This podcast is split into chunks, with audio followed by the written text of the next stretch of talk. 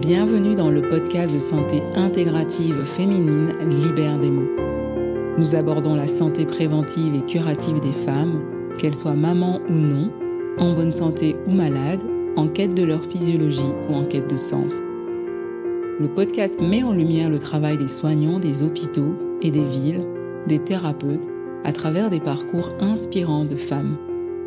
Des expertises de santé autour des pathologies féminines durant les saisons sont parsemés en intersaison par des conseils, des astuces de santé féminine quotidienne et des méditations guidées pour toutes. Vous découvrirez aussi les mots des hommes qui soutiennent ou soignent les femmes. Lorsque l'épisode vous a plu, merci de soutenir notre travail avec un 5 étoiles, vos partages, vos commentaires sur les plateformes de diffusion. Un grand merci à tous nos invités qui se livrent à vous, parfois dans des conditions extraordinaires à travers leurs mots. Bonne écoute.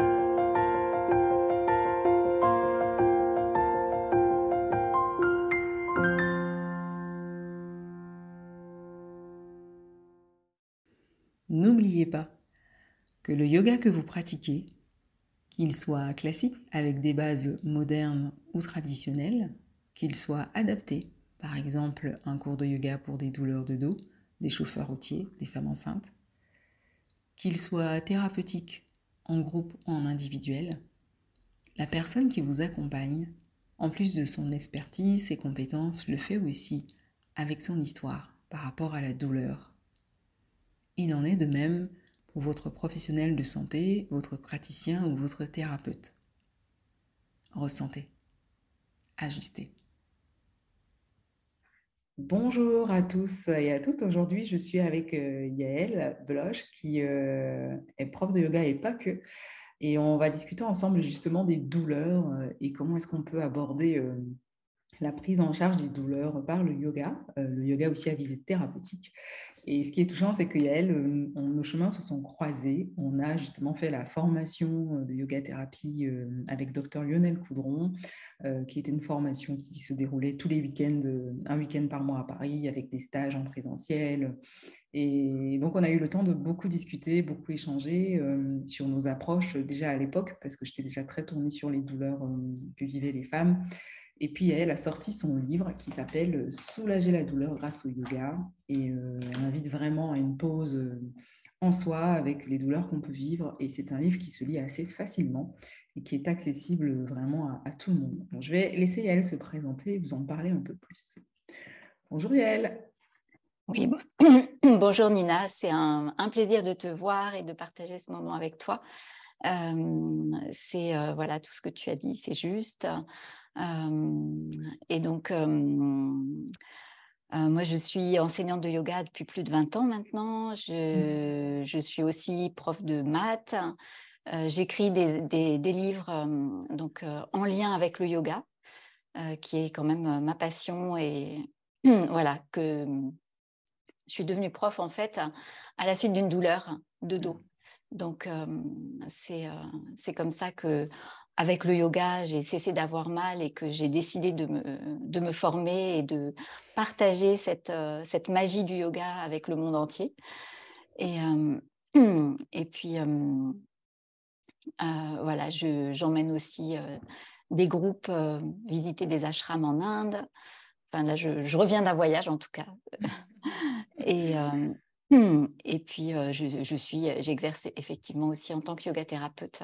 Ouais. Mmh. Et est-ce que, Yael, avec tout le parcours que tu as justement et toutes ces personnes que tu as rencontrées au bout de 20 ans et ces échanges que tu fais avec l'Inde, tu pourrais nous dire avec tes mots à toi ce que c'est la douleur? Alors déjà, je pense qu'il est très important, très rapidement, de faire une distinction entre la douleur physique mmh. et la souffrance qui est plus psychologique. Et là, j'ai envie de vous lire, en fait, parce que pour moi, c'est central. De, faire cette distinction. Je vais vous lire la, définition que j'ai reprise hein, d'un philosophe, euh, Paul Ricoeur, du XXe siècle. Et lui, il dit, on s'accordera pour réserver le terme douleur à des affects ressentis comme localisés dans des organes particuliers du corps ou dans le corps tout entier, et le terme de souffrance à des affects ouverts sur la réflexivité, le langage, le rapport à soi, le rapport à autrui, le rapport au sens, au questionnement. Et, euh, pourquoi, à mon sens, c'est tellement important de faire euh, cette, distinction, c'est que ça va permettre un dialogue entre les deux et, euh, de, de, passer de, voilà, de la douleur hein, qui est logée dans le corps à la souffrance qui est quelque chose au niveau du mental. Et, quand en fait on comprend que la douleur physique, ça n'est pas quelque chose que l'on peut mesurer c'est-à-dire, j'ai pas un thermomètre de la douleur qui va me dire, voilà, tu as une douleur, attends. Ça va être complètement subjectif. C'est-à-dire, c'est voilà, on a nous une douleur, mais personne d'autre ne peut même imaginer ce que c'est que cette douleur. Ça va être, quand on parle d'échelle de la douleur, c'est pas une échelle comme un thermomètre, c'est une échelle qui est personnelle. voilà, donc c'est complètement subjectif. Et en fait, ce qu'on a découvert, c'est que c'est complètement piloté par le, par le, cerveau. C'est-à-dire que la douleur n'est pas une sensation, c'est une perception. Il y a forcément, c'est le cerveau qui se fait une idée de notre état corporel et qui va euh, venir euh, annoncer la douleur, enfin faire sentir euh, voilà, la, douleur. mais voilà, quand on comprend cette puissance du mental, mmh. on, a, on a tout à coup, ça ouvre des, les portes en grand, c'est-à-dire que quand, on quand, quand, on est juste dans le ressenti, on va être dans je suis la victime de cette douleur et je peux mmh. rien faire et c'est là et c'est toujours là et ça risque de rester toujours là. Et quand on comprend que on a une, une possibilité d'action avec le mental, avec notre façon de regarder le monde, avec notre, avec notre questionnement sur tiens, mais d'où est-ce que ça pourrait venir ou, on a plein, plein, plein de, de pistes hein, qui s'ouvrent à nous pour, pour aller moduler cette, cette, cette perception. Mmh. C'est très beau ce que tu dis euh, dans, dans, dans, cette utilité que va prendre le mental pour accompagner justement la personne euh, à modifier ses, ses, sensations. Et je trouve que quand on prend l'origine du mot justement euh, nociception et qu'on se dit que nocere c'est nuire, je trouve ça très intéressant ce que tu es justement en train de dire, de dire mais finalement quelque chose qui me nuit, je peux le voir autrement, le regarder autrement et peut-être ainsi modifier mes perceptions et échanger, échanger les choses. Il y a une personne qui m'avait dit une fois, je pense que c'était un échange avec les élèves, où je disais que quand on a, on a mal, il y a un nouvel apprentissage qui se fait. Euh, et cet apprentissage-là demande justement de passer par l'expérience, comme une personne qui expérimente une nouvelle langue. Je dis ça parce que tu vis en Roumanie et que, tu comprends ce que je suis en train de dire aussi. Dans, voilà, on, on crée comme ça une nouvelle plasticité cérébrale avec euh, notre, notre fonctionnement quand on a, on a mal. Et dans ton livre, tu parles vraiment de ça, de la douleur, qu'il y a des critères, euh, c'est ce que tu écris, hein, de manifestation et d'expression corporelle, comportementale. Euh, et, c'est déjà peut-être la première difficulté quand euh, on a des douleurs. Et donc là, la question aussi qui s'ouvre avec ce que je suis en train de dire, c'est la notion de douleur aiguë ressentie et douleur chronique ressentie, et les deux dans leur vécu, ce que ça va venir changer. Est-ce que pour toi, aujourd'hui, dans ta pratique, qui est, toi qui as commencé avec des douleurs de dos, euh, tu arrives vraiment à accompagner tes patients, euh, tes patients, les personnes que tu accompagnes, euh, à cette distinction-là des douleurs aiguës et douleurs chroniques? Oui, alors il y, a une définition, peut-être pour juste pour rappeler que la douleur aiguë, donc c'est pas ça, ça, ne qualifie pas l'intensité de la douleur, mais c'est une douleur passagère en fait, mmh. qui est souvent compréhensible. Hein, donc, bah, on s'est cogné, on s'est, on s'est, on s'est, on s'est coupé, on s'est, on s'est fracturé. mais c'est compréhensible, on comprend pourquoi, on comprend l'origine, Mmh. Euh, on a des moyens pour, euh, en général, euh, pour, donc c'est en général des douleurs nociceptives. Et, et, voilà, il y a quatre types de douleurs, on y viendra peut-être. Oui. Et, et, du coup, c'est il y a, y a, déjà une acceptation assez rapide parce que parce qu'il y a une compréhension. Mmh. Et quand on passe à une douleur chronique, on est dans quelque chose de complètement différent. C'est à partir de trois mois où on souffre dans son quotidien et, et, où on ne voit pas où ça va. Mmh. on n'a pas forcément d'explication rationnelle, logique, à laquelle où, on peut s'expliquer, se faire une histoire de ah ben oui j'ai mal parce que et c'est tout un voilà c'est mmh. vraiment ce que, ce, que, tu disais, c'est on commence un voyage avec, mmh.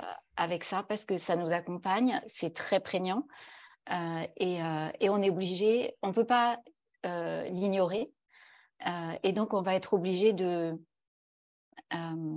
de composer de, ouais, de se familiariser mmh. avec et de d'aborder ça, de comprendre comment comment je vais vivre avec avec ça et comment je vais accepter d'être là-dedans. Et, et, puis, et petit à petit aussi, comment je peux en, sortir un petit peu par étapes, par, parce que souvent quand on est dans de la douleur chronique, on a en fait ce, que ce, que, ce qui me semble hein, avec les, les, gens que j'ai accompagnés, c'est qu'il y a plusieurs, plusieurs couches de douleur. en fait. tout à fait. et, et, que bah, on, va, on va pouvoir enlever une couche à un moment. Euh, par euh, voilà, certains procédés, enfin en yoga thérapie, avec tout, ce qu'on a appris avec Lionel Coudron, on a vraiment beaucoup de, protocoles pour, euh, de possibilités pour accompagner ça. Et on va se rendre compte que, ah oui, on arrive à, dégager une partie.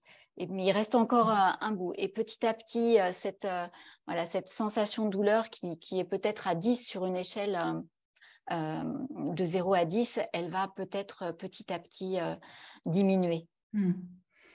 Alors, pour faire justement le lien avec les classifications qu'on a actuellement sur justement les douleurs euh, nociceptives, euh, douleurs neuropathiques, euh, douleurs dysfonctionnelles, douleurs mixtes. c'est très rapide, mais vous avez aussi un schéma dans son livre. Hein. Quand on va avoir une douleur, la moelle épinière va envoyer une information. Cette information va justement cheminer et monter jusqu'au niveau du thalamus. Et lui, à son tour, il va redispatcher ça au niveau de notre cortex préfrontal qui va lui analyser, parce que c'est le rôle du cerveau. Donc, Yael nous disait justement tout à l'heure que le cerveau est puissant parce que c'est lui qui va venir mettre une conscience euh, analytique, on peut vraiment dire ça comme ça, sur ce qu'on a perçu. Et après, il envoie aussi cette information au niveau de notre euh, cerveau limbique qui, lui, va être chargé de nos émotions et de tout ce qui s'ensuit. Et quand il y a une information de douleur qui est envoyée, la personne, en fait, elle, elle va mettre son corps en action. Donc, on va retrouver souvent le tonus musculaire qui va s'activer un peu plus, la respiration, parce qu'il y a une décharge d'adrénaline et de noradrénaline. Je fais juste une parenthèse avec ça parce que c'est les mêmes hormones, euh, il y a elles qu'on retrouve dans le stress. Donc, euh, c'est pour ça que si on est stressé, eh ben, on peut mmh. augmenter mmh. Euh, notre hum, sensation à la douleur, peut monter. Donc là, Yael, on va reprendre déjà ensemble les quatre types de douleurs que tu expliques aussi dans ton livre. Mmh. Euh, tu avais commencé déjà tout à l'heure avec les douleurs nociceptives. On va réexpliquer ça ensemble pour tout doucement pardon, aller vers ces notions de couches dont tu parlais, parce que je trouve que c'est ça qui est très intéressant dans la douleur chronique, c'est les couches mmh. qu'on arrive comme ça à enlever pour euh, trouver le pourquoi du comment. oui. Alors, Juste, euh, est-ce que moi, je peux te demander à, ton tour de te présenter un petit peu pour, euh, ah les gens qui me connaissent et qui vont et qui vont t'entendre parce que euh, tu as aussi un, parcours fabuleux et, moi, j'ai beaucoup d'admiration pour tout ton travail. oui, c'est vrai. On repasse aux quatre types de douleurs après. Ça marche. alors, moi, je suis Nina Guénaud. J'avais été interpellée, c'était en deuxième année de sage-femme, par une femme qui avait sonné une patiente et euh, qui voulait qu'on soulage sa douleur. Elle était là depuis plus de 24 heures et j'avais à peine pu dire quelque chose qu'elle m'a dit de toute façon, vous êtes incapable de me soulager. Donc je suis sortie de là, j'avais pris ça pour moi à l'époque en me disant bah, je, n'ai pas de connaissance en fait sur la douleur, je, suis, je vais devenir sage-femme mais je suis incapable de soulager une femme. Et ce n'était pas par rapport à moi puisqu'elle avait déjà passé 24 heures dans le service. Et c'est de là que j'ai commencé un petit peu à m'intéresser aux douleurs, euh, à ce que la femme peut ressentir, à l'impact justement du cycle, euh, de toutes les modifications qu'on a, parce que la maladie, une femme qui est malade chronique, ben, en fait, son cycle va aussi influencer ses douleurs, ainsi de suite, sa vie juste de femme. Et de vraiment me dire que finalement, en tant que femme, notre physiologie change tout le temps on connaît les grands, les grands changements, l'adolescence, quand on devient maman ou pas, la ménopause, mais cette physiologie, on ne nous apprend pas spécialement à nous adapter à elle. Et je trouve que le propre de la femme, c'est d'arriver à s'adapter tout le temps pour que la physiologie, justement, de la douleur ne devienne pas quelque chose qui la, qui la bloque, qui l'empêche d'être elle, en fait, tout simplement.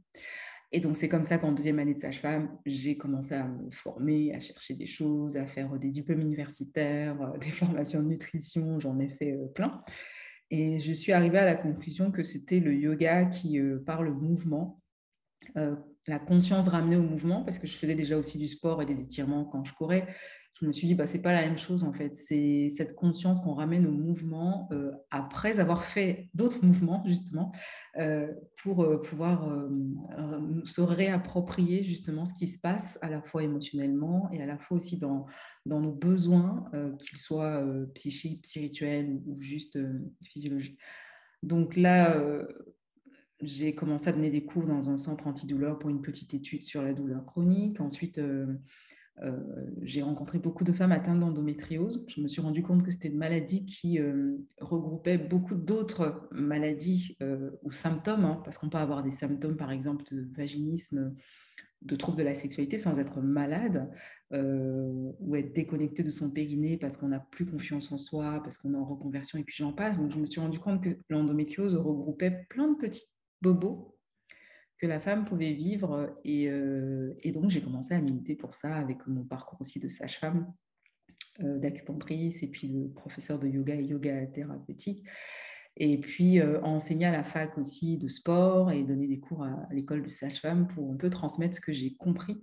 D'autant plus que moi, j'ai trois maladies chroniques qui ont chacune un profil différent de douleurs chroniques qui sont aujourd'hui en rémission. Donc, ça m'a aussi motivée à me dire alors il faut vraiment que j'y aille parce que la sage-femme, c'est son rôle d'accompagner la femme euh, dans sa physiologie.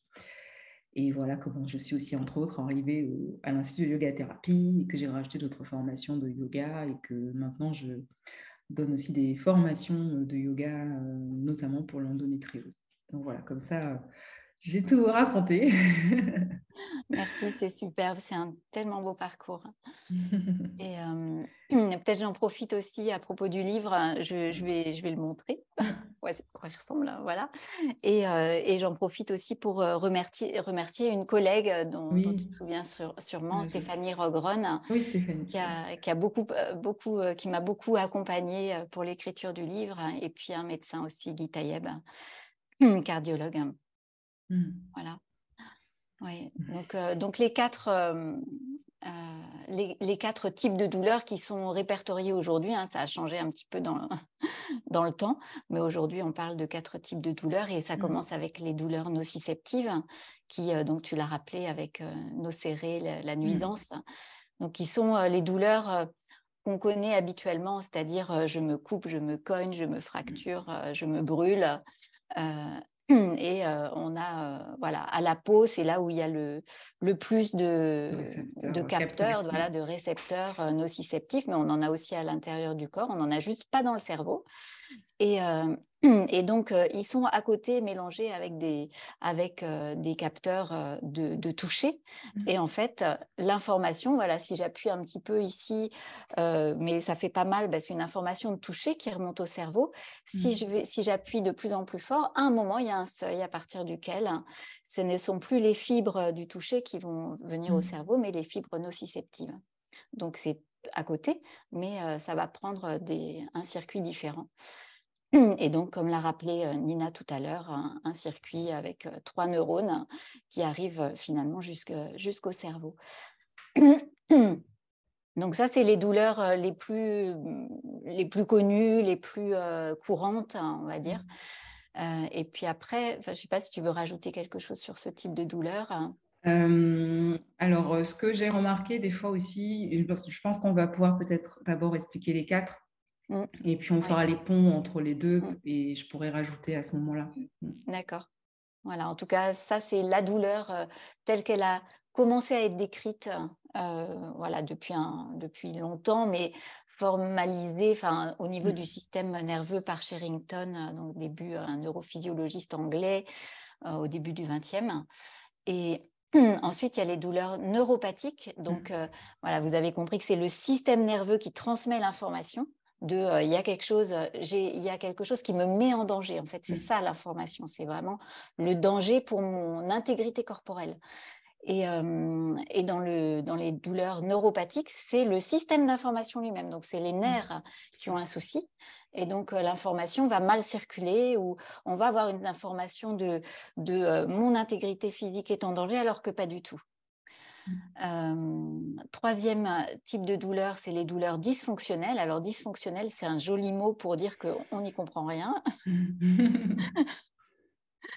et, et, donc, là-dedans, il y a une habitude de douleur qui reste, par exemple, qui a plus de raison d'être là, mais notre être a pris l'habitude d'être dans, dans, la, dans, la, souffrance et, ou, la douleur. Et donc, il y a une sorte d'inertie euh, ou bien ça peut être euh, bah, des douleurs euh, qui viennent de, bah, du mental. C'est-à-dire, par exemple, on sait qu'une dépression, par exemple, hein, peut mmh. être à l'origine de douleurs. Mmh, mmh. Tout à fait. Voilà.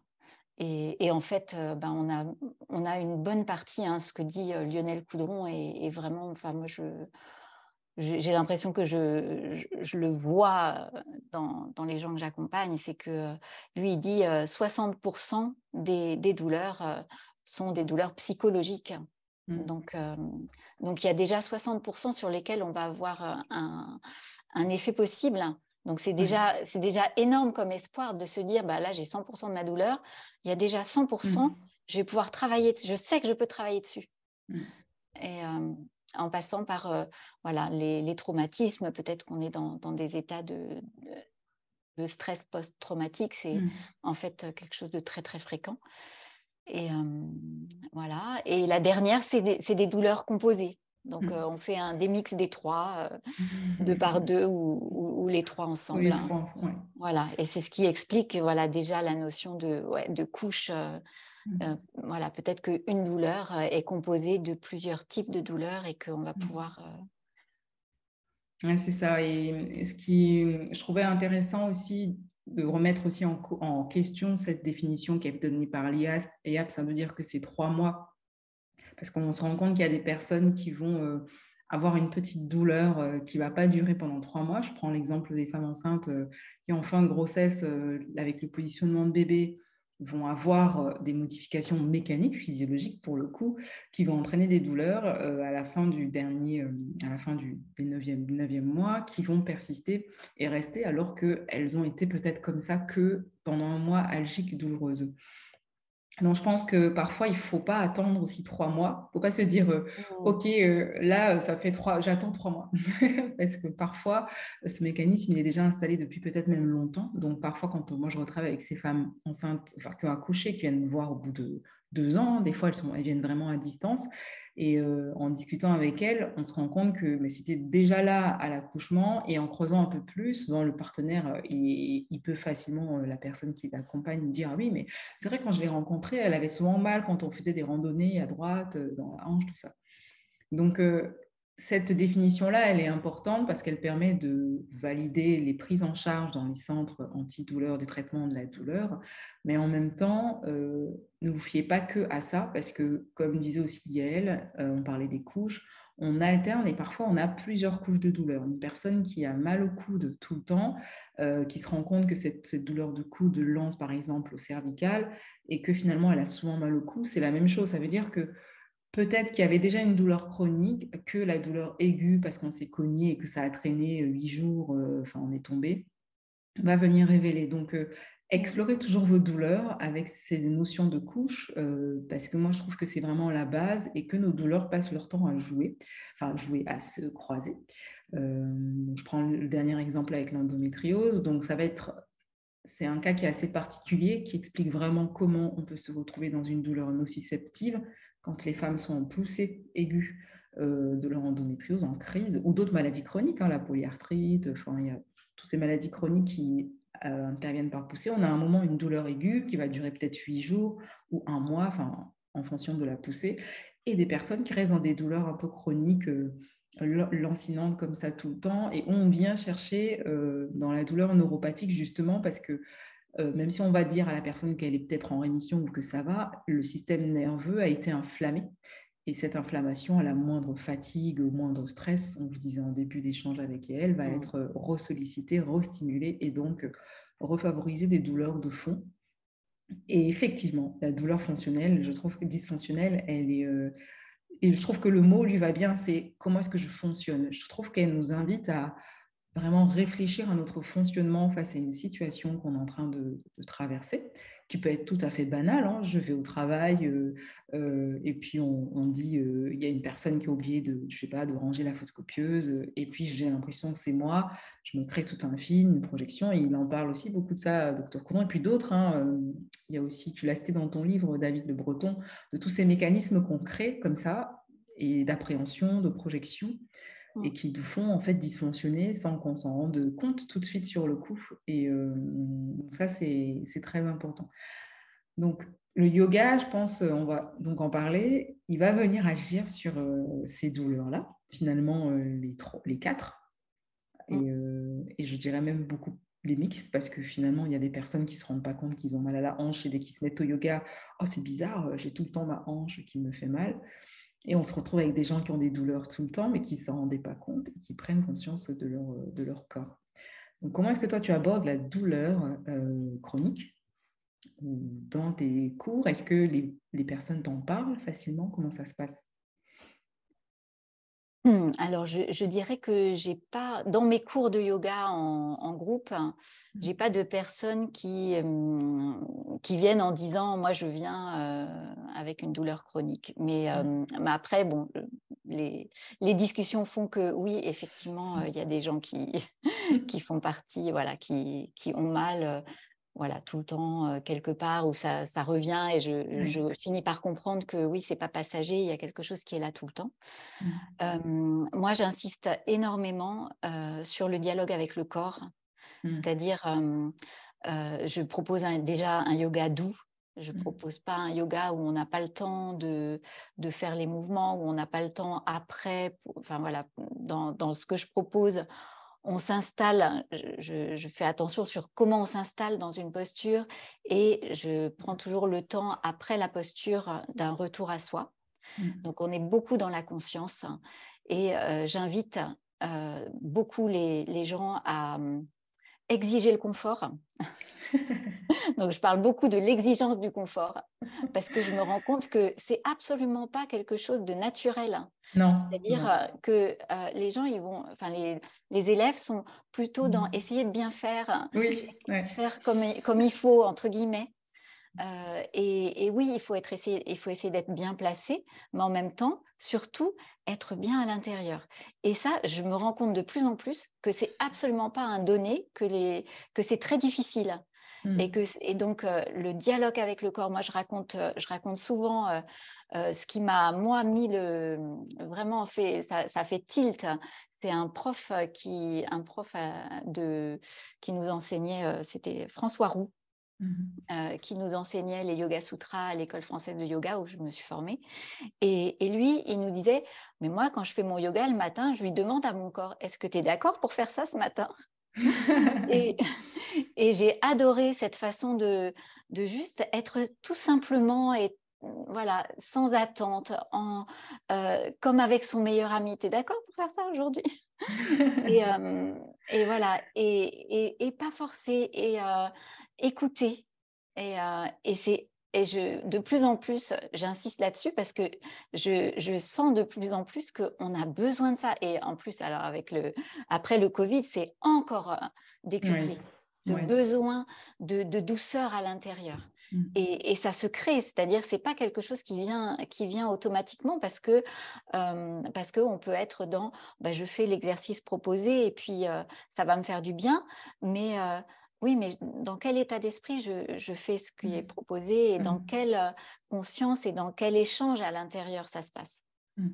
Je trouve que ce que tu dis, notamment par rapport à cette exigence de confort, est, super important. Je me rends compte parce que je fais plusieurs types de cours de yoga. J'ai des cours de yoga où il y a 18 personnes, enfin, on est beaucoup plus, et des cours de yoga thérapeutique, voilà, on est 5, 6, c'est vraiment des petits groupes, parfois 3.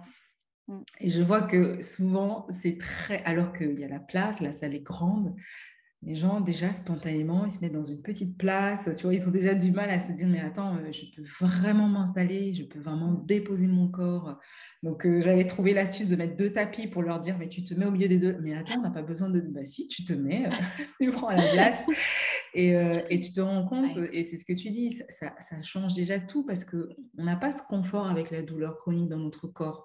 Et, mm. et des fois, on le fuit parce qu'il est algique, ce corps, et il nous empêche de faire des choses. On parlait tout à l'heure de la cognition qui change, notre manière de réfléchir change. Des fois, quand on est en poussée, on, est ralenti hein, au niveau du, débit de productivité cérébrale parce que bah, ça nous invite au repos.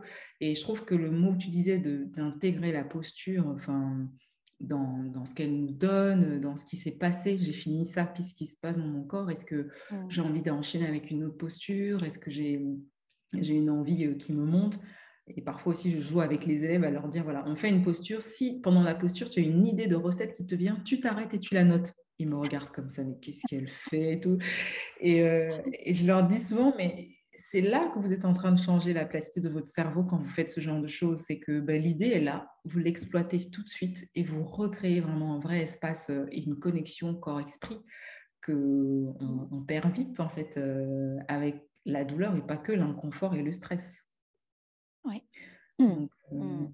je te rejoins vraiment dans ça. Et, et euh, donc, ça m'emmène aussi à parler des pratiques de yoga avec toi. Euh, donc, forcément, je pense que tu fais de la méditation et tu parlais de yoga doux parce que voilà, il y a plusieurs types de yoga. Nous, on va, enfin, on aborde vraiment comment on, enfin, comment dire ça, on va essayer d'aborder avec vous comment est-ce que nous, on perçoit l'utilisation des postures de yoga et peut-être pas des types de yoga, parce que moi, je ne vais pas dire euh, je fais du yin yoga, je fais du restauratif, euh, je fais que du dynamique ou du hatha. Euh. Mais voilà, est-ce que tu peux nous parler un petit peu de ton approche si tu as une personne qui a des douleurs chroniques, comment est-ce que tu te... Tu, après l'installation, la pratique de la posturale, l'intégration, qu'est-ce que tu viens mettre en place? Donc déjà, je vais commencer a priori au sol, mmh. euh, donc pas debout, parce que, euh, parce que très souvent, les, les personnes qui ont des douleurs euh, vont... Alors, c'est à tester, hein, bien sûr. Donc, c'est mmh. vraiment, là, c'est dans, dans, un travail avec une personne en particulier et je vais complètement m'adapter à son ressenti avec voilà, tout, tout ce qu'on a appris avec Lionel Coudron, c'est-à-dire bah, de répéter, répéter comment tu, comment tu te sens et de partir de là pour trouver ce qui va alléger et ce qui va permettre de travailler. donc, a priori au sol, mais mmh. voilà, c'est tester. Et, et puis des étirements en douceur, des, des, torsions, enfin, donc tout le travail de, de yoga, des bascules de bassin. Faire, euh, voilà, faire retrouver ça, c'est vraiment euh, un des Pavan Muktasana, bascule du bassin, des torsions, des flexions latérales euh, et des chats-chiens. Ça, c'est mmh. vraiment la base, je dirais.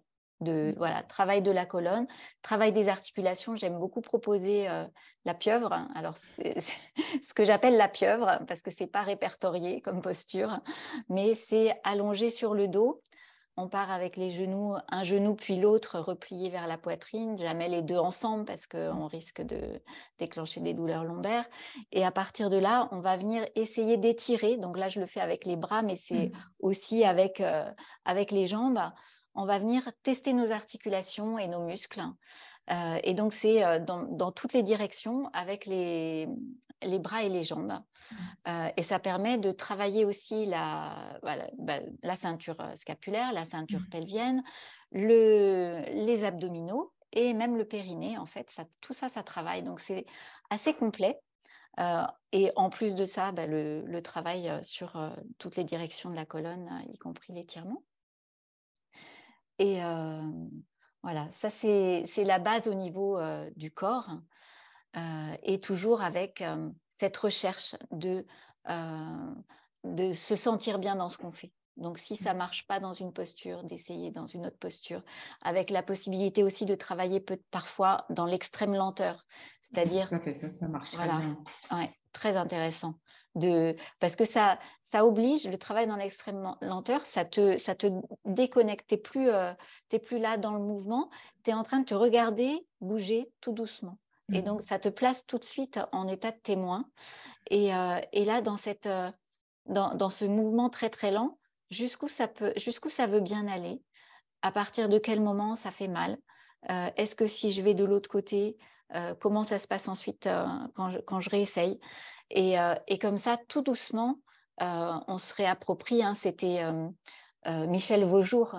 moi, moi je, je connais cette pratique par Michel Vaujour qui, qui est un ancien criminel. Peut-être tu connais. Il a, il a écrit, il y a eu un film, Ne me, ne me libérez pas, je m'en charge. et, et, lui, il s'est retrouvé à un moment dans une cellule sans soins, avec des douleurs partout parce qu'il il venait de se faire tirer dessus après un braquage. Et comme il était très dangereux, on l'avait laissé tout seul. Il avait juste un, livre de yoga et il s'est remis comme ça. Et il s'est remis complètement comme ça. Et du coup, maintenant, il est devenu prof de yoga, il enseigne et il enseigne cette manière de, voilà, d'investiguer en fait la douleur. Mmh. Et, et c'est une, une, manière très intéressante qui, voilà, qui permet de se, de se détacher un petit peu, de, d'être, de, de faire comme, voilà, comme le scientifique dans son laboratoire qui expérimente. Explore, Et la lenteur, je trouve ça. Souvent, je dis aux patientes, je préfère que tu fasses trois postures ou une de manière très très lente, de telle sorte que tu vois, là, tu disais justement que jusqu'où est-ce que je peux aller, euh, jusqu'où est-ce que le mouvement m'emmène. Et moi, je trouve que ces mmh. mouvements-là sont hyper précieux parce qu'on retrouve justement la connexion des fascias. Euh, quand on commence un mouvement lent et qu'on se laisse emporter, qu'on suit le mouvement, donc parfois je leur dis, mais ok, tu as trois postures à faire. Si euh, la première, en la faisant lentement, t'emmène ailleurs, mais c'est génial, c'est absolument pas grave parce que tu suis vraiment le trajet euh, de ce dont tu as besoin en fait euh, et, euh, et ça, ça, régénère. souvent en cours, quand on fait ce genre de pratique, les personnes au bout de trois postures de yoga sur les une heure et quart de cours sont épuisées alors qu'on n'a rien fait de spécial. Mais c'est pas un épuisement, mais ils sont, ils sont complètement lessivés.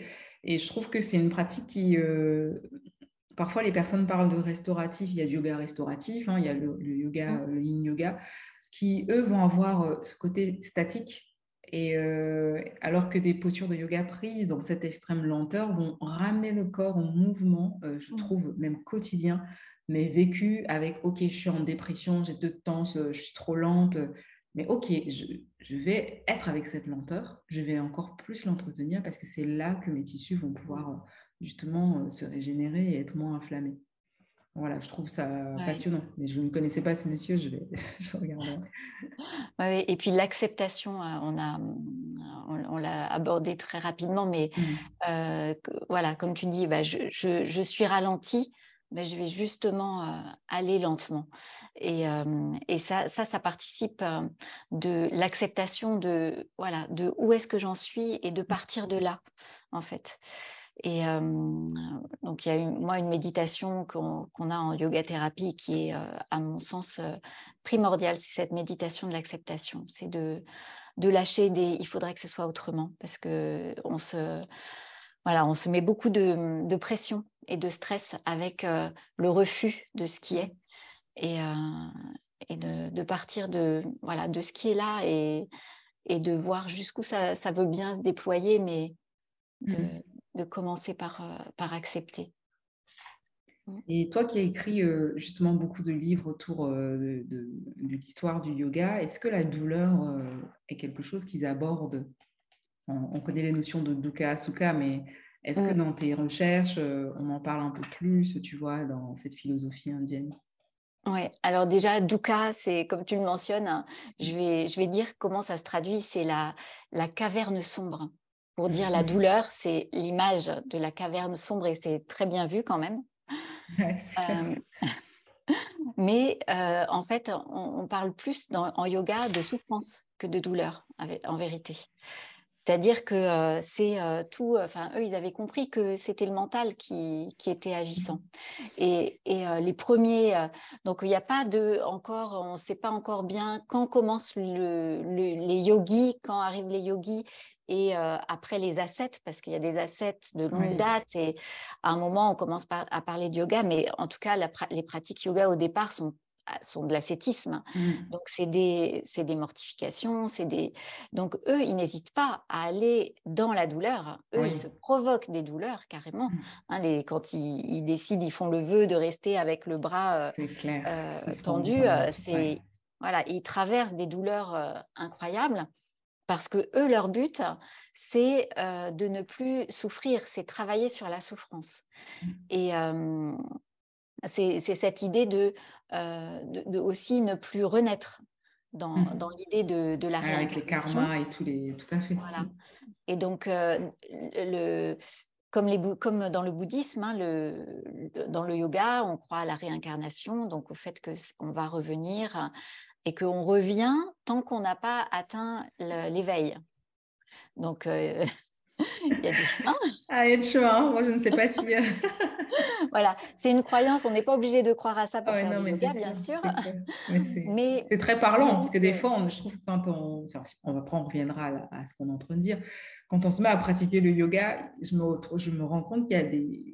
En conscience, hein, enfin, que les états de conscience nous emmènent parfois dans des choses euh, où tu te dis, mais c'est bizarre, j'ai l'impression que ça, j'ai déjà vécu ça. Et enfin, je trouve que c'est. Voilà, on peut, on peut avoir l'impression d'une autre vie déjà vécue avec les états de conscience modifiés euh, euh, qu'on peut aussi avoir avec d'autres pratiques, mais je trouve ça intéressant d'évoquer ce processus de réincarnation sans forcément y croire. Mais, mmh, mmh. voilà. Donc, ok, je te laisse. Oui, et, du coup, euh, du coup, tant qu'on n'a pas, donc du coup, l'idée de, de, ces des yogis et de, bah, de encore de beaucoup de, de yogis aujourd'hui hein, en Inde, il y en a qui, qui disent, mais moi, je, je veux atteindre l'éveil dans cette vie, là, cette vie-là, parce que euh, je veux pas revenir. et, voilà, il y, a des, il y a des gens qui sont, euh, ils sont axés sur leur pratique pour atteindre l'éveil dans cette vie-ci. Et mmh, voilà, c'est n'est pas tout à fait forcément notre, voilà, notre manière de fonctionner en Occident, mais, mais voilà, les, en tout cas, les yogis n'avaient pas peur de la douleur. Ils, y allaient parce que si ça pouvait leur permettre d'arrêter la souffrance et de ne pas, revenir, de ne pas renaître, tout était bon, y compris souffrir. Quoi. Voilà, donc c'est un tout autre, euh, c'est complètement à, l'opposé de, de, nous qui avons euh, un petit peu cru, hein, euh, en Occident, on a un petit peu cru qu'on allait pouvoir échapper, mmh. éradiquer la douleur. Mmh, tout à fait. On, y a vraiment cru avec tous les plans antidouleurs qui ont été faits mmh. à partir des années 80. Euh, et puis aujourd'hui, euh, on a les abolitions aussi, elles, des traitements, tu vois, on dit non, donne pas ça, addiction, et puis là, tu vois, on revient tout doucement, le CBD, tout ça. Mais de se dire non, on enlève tout ça parce qu'on peut y arriver avec la science, on peut, euh, mmh. même si les neurosciences expliquent plein de choses aujourd'hui, on se rend compte que c'est tellement multifactoriel, enfin, c'est juste incroyable. Et et, ce qui est aussi intéressant, euh, juste pour pas qu'on aborde notre sujet, quand tu parlais de, comment le yoga prenait justement euh, l'histoire, comment la douleur, la souffrance se sont intégrées dans l'histoire du yoga, euh, il y a aussi l'évolution des pratiques de yoga qui sont intéressantes. Quand on voit que quand le tantrisme arrive, alors qu'avant il fallait enfin, c'était Pratyahara beaucoup, beaucoup plus avec l'ascétisme, tellement je me détache de mes cinq sens, de mes sens, parce que c'est eux qui vont entraîner la souffrance. Et euh, on se rend compte qu'avec le tantra, mais allez, non, mais il faut cultiver les cinq sens, il faut, les, faut être dans ce plaisir-là euh, du corps, euh, c'est ça qui nous permet de, dépasser enfin, une forme de douleur. Et je trouve qu'on a finalement des fois un yoga aujourd'hui où c'est certains Indiens hein, qui disent qu'il est un peu tantrique euh, dans le côté où euh, on se protège euh, et on ne va pas chercher à se faire mal. Et je trouve qu'on retrouve encore cette petite dichotomie dans la pratique, tu vois, entre Occident et, les pratiques orientales très ascétiques, ascétiques comme tu disais en fait. Oui, oui, c'est vrai que bah là, je, reviens d'Inde et on a expérimenté le yoga un peu militaire indien à l'indienne où Donc, moi, j'essayais de, de, dire aux participants que, non, en fait, écoutez votre corps et n'allez pas forcément dans ce qu'on vous propose parce que premier cours sur la tête, aucun problème, quoi. Et, et, et, puis des postures qui s'enchaînent sans forcément prendre le temps et de manière un petit peu, ouais, un peu militaire. Et c'est vrai qu'en en, Occident, on a plus mis l'accent sur écouter, sur l'écoute du corps et sur, sur la conscience. Et je pense que peut-être, tu me diras ce que tu en penses, et quand je le vois aussi dans les maladies, c'est que euh, l'annonce de la maladie, l'accueil de la maladie et son acceptation pour se transformer n'a pas du tout euh, le même procédé qu'en Inde euh, ou dans d'autres pays. Hein. Je parlais de l'Afrique par exemple, c'est absolument pas du tout abordé socioculturellement et par les proches, par l'environnement de la même manière. Et c'est des cultures où on était déjà quand même assez facilement à l'écoute.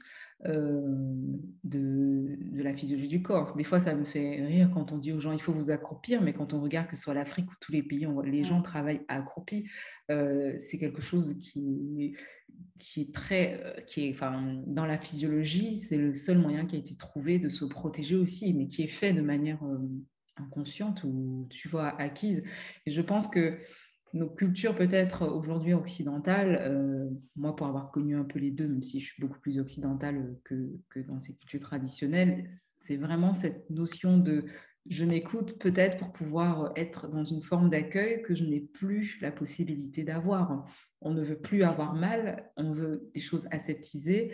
Et, et, des fois, je me retrouve en train de dire, je parlais tout à l'heure de ma, des femmes enceintes de dire mais en fait c'est un peu normal que tu aies mal, tu as 4 kilos dans ton ventre euh, et, tu travailles au bureau, tu es sédentaire, enfin je veux dire on ne peut pas euh, demander à un corps de ne pas en se transformant justement comme ça avec la grossesse ou alors dans le processus de la maladie de ne pas exprimer l'alerte, tu vois, euh, ce sens-là, en mmh. fait.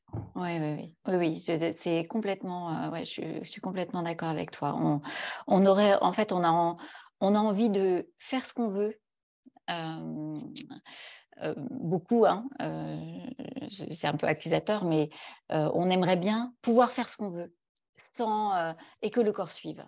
Mmh. Et, et, et, en, fait, en fait, non, il faut réfléchir à l'envers. Faut, mmh faut réfléchir, voilà le corps, que, le corps qui m'est donné, c'est mon véhicule, c'est sacré, c'est euh, là où est mon âme, hein, c'est là où est la partie euh, infinie de moi. Euh, et, et je dois en prendre le plus grand soin. Et en fait, c'est qu'est-ce que ce corps me permet de faire et on devrait raisonner complètement à l'envers. Et nous, on se laisse happer par j'ai envie ou il faut que parce que c'est pas forcément j'ai envie, c'est aussi les contraintes du travail, les contraintes voilà, qui sont imposées de l'extérieur. Mais qu'est-ce que je peux faire moi avec mon, avec mon corps? Qu'est-ce que mon corps est mmh. d'accord pour faire alors qu'il a des besoins et qu'il faut que je voilà qu'il faut répondre à ses besoins, répondre aux besoins de lien avec la nature, répondre euh, aux besoins de mouvement, répondre euh, aux besoins de, euh, de moments tranquilles hein, et, et qu'on devrait raisonner au contraire en bah, de combien de temps j'ai besoin pour m'apaiser, mmh. pour rester tranquille, de combien de temps j'ai besoin pour marcher dehors. Mmh. voilà. Et après, bah, le temps qui reste, oui, ok, je vais travailler, je vais... c'est vrai, c'est vrai. Un peu révolutionnaire, hein, mais... Mais, mais comme tu dis, c'est, pour moi, c'est aussi la base. Quand quelqu'un est, par exemple, malade, euh, je trouve que c'est un temps qui est exploité pour réapprendre son rythme. Et pas être, comme tu disais tout à l'heure, euh, euh, figé un rythme ancien. Et euh, on parlait tout à l'heure de l'évolution du yoga, euh, de ce côté euh, qui est arrivé un petit peu avec le Tantra, et que finalement, quand on reprend les Yoga Sutras de Patanjali, on parle très peu de posture. Parce que finalement, il y a ce lien avec le corps et le mental qui s'est bien fait, et qu'on se retrouve à avoir vraiment cette flexibilité dans le yoga. Ça veut dire que je peux être assise avec toi et me rendre compte que non, là, je ne suis plus bien dans la conscience du corps, réajuster ma posture, respirer, autrement, et puis même, voilà, aller chercher ce mouvement euh, de repos qui passe par le cerveau que nous, on n'a pas. Et on n'est pas des moines qui vivons dans le calme, avec une organisation des Indiens, j'en sais rien, des yogis, euh, dans une forme d'organisation où... Euh, je vais pas dire la misère, on n'a pas les mêmes misères. Et, et je trouve que parfois nos misères spirituelles sont beaucoup plus fortes dans un pays qui est en voie de développement ou, quand je suis aussi allée en Inde, où la misère qui était vécue là, c'était limite OK. Enfin, il y a des gens qui peuvent se dire mais attends, c'est pas possible, moi je, ne pourrais pas, ça me révolterait, mais ils sont dans une forme de quiétude euh, qui fait que oui, après un cours de yoga militaire, qu'ils vont peut-être même pas faire tous les jours, et eh ben le corps, comme tu disais, eh ben, redescend parce qu'ils vont marcher dans la nature, ils vont être avec la terre, euh, ils vont. Il n'y a pas, même si maintenant l'Inde commence à changer, à, évoluer, il n'y a pas cette surstimulation qui, euh, qui est là et qui favorise l'inflammation en fait. Oui, le, le, rythme de vie, c'est c'est vraiment capital d'avoir un rythme de vie qui est en accord avec euh, notre corps et notre état de santé. Alors, est-ce que euh, tu peux nous parler un peu des états de conscience modifiés? Parce que tu as un tout petit peu évoqué ça dans ton livre, mais en parlant de... Euh, tu parlais de l'Atman quand tu parlais de l'hygiène de vie, justement, tu as parlé des rythmes et tout ça. Et tu as abordé la technique de... oui, c'est la pratique d'autocompassion, je pense, que tu ah, oui, la, oui, la pratique d'autocompassion, oui, pour moi, c'est, ça a été euh, une, belle rencontre, ça. Il y a des, on peut se former hein, euh, à la pleine, enfin, l'autocompassion en pleine conscience. Il y a une, euh, c'est l'association de la mindfulness hein, en France qui diffuse ça. Mais si on mmh. parle anglais, il y a aussi un, un, site sur la mindful self-compassion et, euh, et ça, c'est euh, vraiment euh, être, être OK pour regarder dans quel état je suis vraiment. Ça, ça c'est la première étape. C'est l'état des lieux pur et sincère et de la difficulté que je traverse. je, je, souris parce que ça me fait penser. J'ai fait une méditation justement sur l'état des lieux parce que je trouve que c'est quelque chose. Enfin, elle est disponible sur le podcast. Et c'est moi, c'est le premier, enfin tout le temps, se réentraîner à faire ça. Et, mmh. et, oui, ça me parle bien quand tu dis dans quel état je suis maintenant avec ce que je traverse. Mmh. Ouais. Et, et, après, c'est se relier. La deuxième étape, c'est se relier à, à l'humanité, à se dire que euh, je ne suis pas seule à traverser ça. Il y a plein d'autres gens sur Terre. Et donc, quand tu parlais d'endométriose, ben, on est beaucoup de femmes, hein, il y a beaucoup de femmes qui traversent, euh, qui traversent ça. Et ça n'est pas pour, euh, diminuer ou mépriser un petit peu ce qui nous arrive, c'est au contraire pour se donner du courage en se disant je fais partie d'une communauté mmh. qui d'une communauté qui a une souffrance, qui a des souffrances similaires. Je ne suis mmh. pas toute seule dans cette souffrance. Mmh je peux m'appuyer sur, sur cette communauté invisible de, de, gens qui souffrent de la même façon.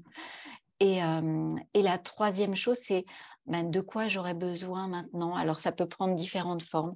de quoi j'aurais besoin maintenant? Qu'est-ce que j'aurais besoin qu'on me dise? Qu'est-ce que j'aurais besoin de faire? C'est voilà, revenir sur ben, est-ce que, en fait, j'ai pas des, des, solutions déjà qui sont qui peuvent apaiser? Mmh ce que je suis en train de traverser. Qu'est-ce que je dirais à, la meilleure, à ma meilleure amie qui traverserait la même chose? Puis après, se le renvoyer à nous-mêmes. Donc, des, voilà, des, des, pratiques comme ça qui, qui vraiment partent de mais c'est quoi mon besoin là maintenant? Et, euh, et d'essayer de se donner euh, ça pour, pour s'apaider. Après, je parle du, du toucher compatissant. Oui, c'est voilà une manière de poser les mains. Ça, ça, ça, ça me fait penser moi au reiki, hein, mais c'est voilà nos, nos, mains sont guérisseuses et c'est c'est juste un fait. et, et quand on les mudras, hein, c'est des pratiques que j'adore hein, parce que ouais. Aussi, ouais. Mmh. Et euh, comment je peux, euh, voilà, peut-être me prendre dans les bras moi-même, quoi, me donner à moi-même euh, du réconfort parce que j'en ai besoin ou les mains sur le cœur, enfin trouver des trouver les qu'est-ce que je peux faire avec mes mains pour accompagner une douleur. et il y a le body scan aussi qui est alors pour le coup c'est une pratique immobile, mais on n'est pas complètement dans l'immobilité parce que on voyage dans le corps et donc ça amène du mouvement quand même. Mmh.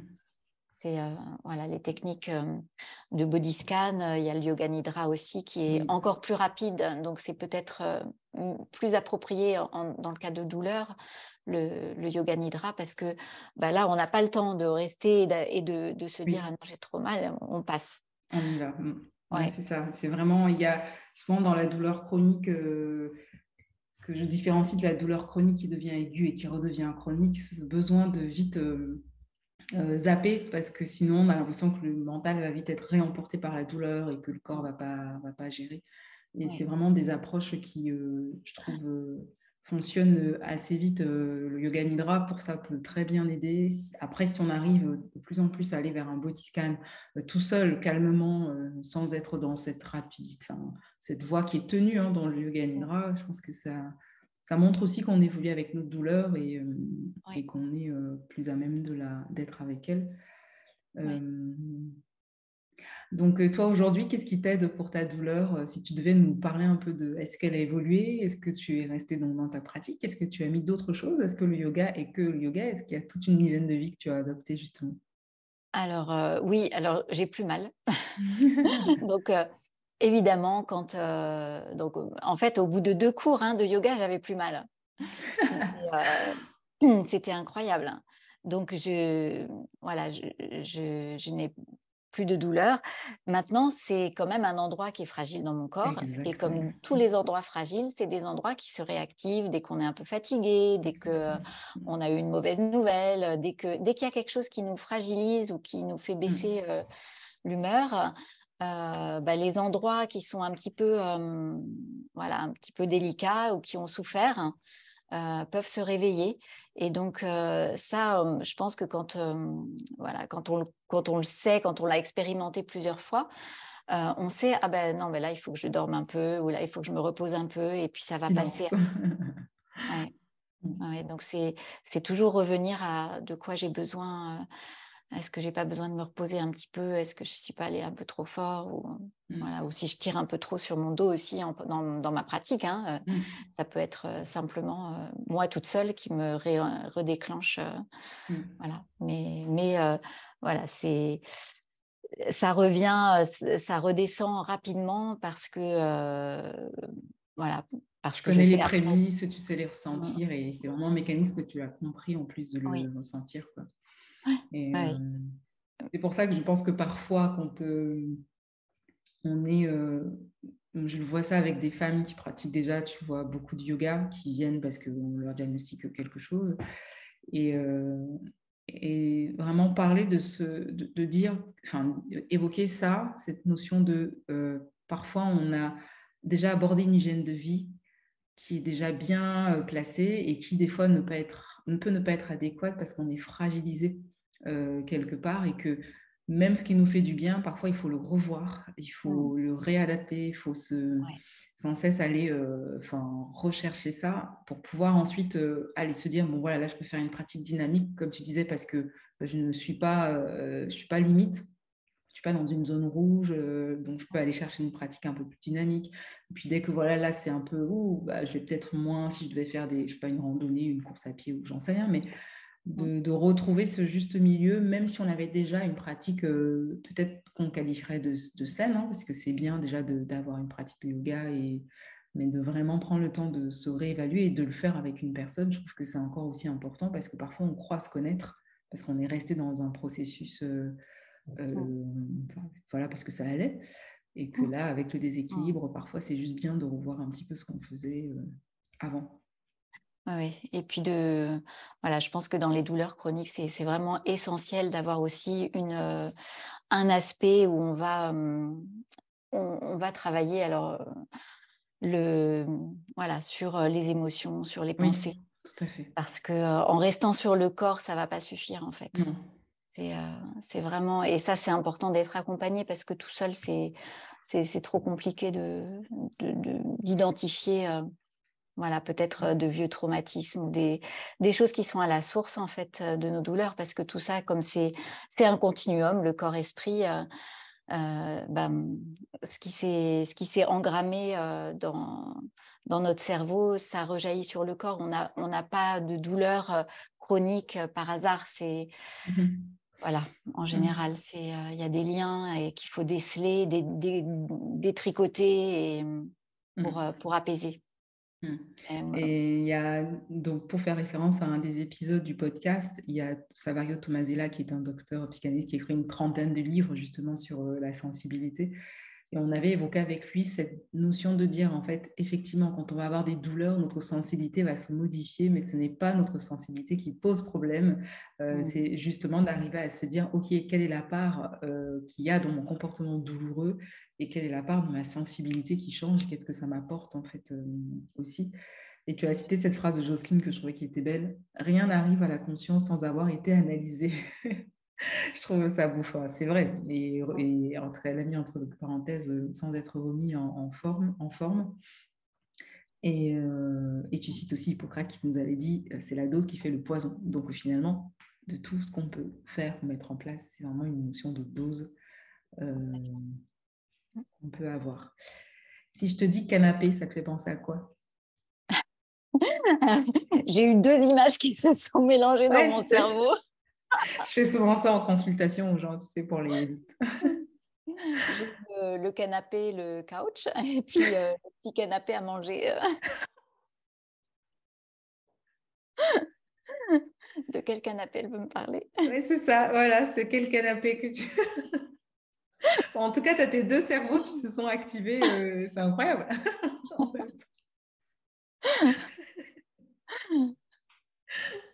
Et, en même temps, c'est les deux, les deux aspects qui nous permettent de nous reposer. S'alimenter. ah oui, et puis le rire aussi, euh, on n'en a pas parlé, mais le rire et l'humour, c'est euh, quand, euh, bah, pour la douleur, c'est ça peut être clé, très réparateur et très voilà, ça, ouvrant. En tout cas, merci beaucoup Yael pour cet échange euh, ensemble. C'était un plaisir de te revoir et euh, voilà, je vous conseille son livre qui est Soulager la douleur, mais elle a d'autres livres et je pense même que les autres sont aussi, euh, voire plus, enfin, pas plus intéressants, mais il y a quand même une vraie recherche, je trouve, de. Tu as fait un petit peu ta journaliste. Donc voilà, je trouve vraiment que c'est, si on a envie de découvrir autrement le yoga, c'est intéressant de, de les, les, avoir. On les trouve où les autres livres? Celui-là, c'est édition La Plage. c'est tous, ils sont ah tous. oui, c'est vrai. C'est la plage. éditions La, la Plage, oui. Tout à fait, c'est vrai. Il y en a un sur la respiration, mais qui est épuisé. Euh, il, y en a, il y en a un sur manger mieux en pleine conscience. Mm. Euh, il y en a un sur se tenir droit. Et, euh, il y a le livre sur les ashrams. Oui, c'est celui-là dont je parlais. C'est celui-là que j'ai vu. Ouais, il est trop beau. Voilà. Moi, je te remercie aussi infiniment et euh, je suis très honorée de cet entretien. Et euh, voilà. Bah oui, on se dit à bientôt. Ça m'a fait très plaisir de te revoir aussi. Bah oui, moi aussi. À bientôt, Yael. À bientôt, Nina.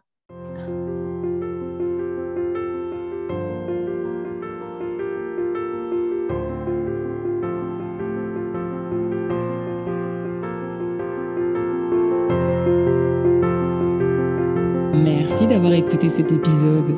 Si l'épisode vous a plu, merci de soutenir notre travail avec un 5 étoiles, vos partages, vos commentaires sur les plateformes de diffusion.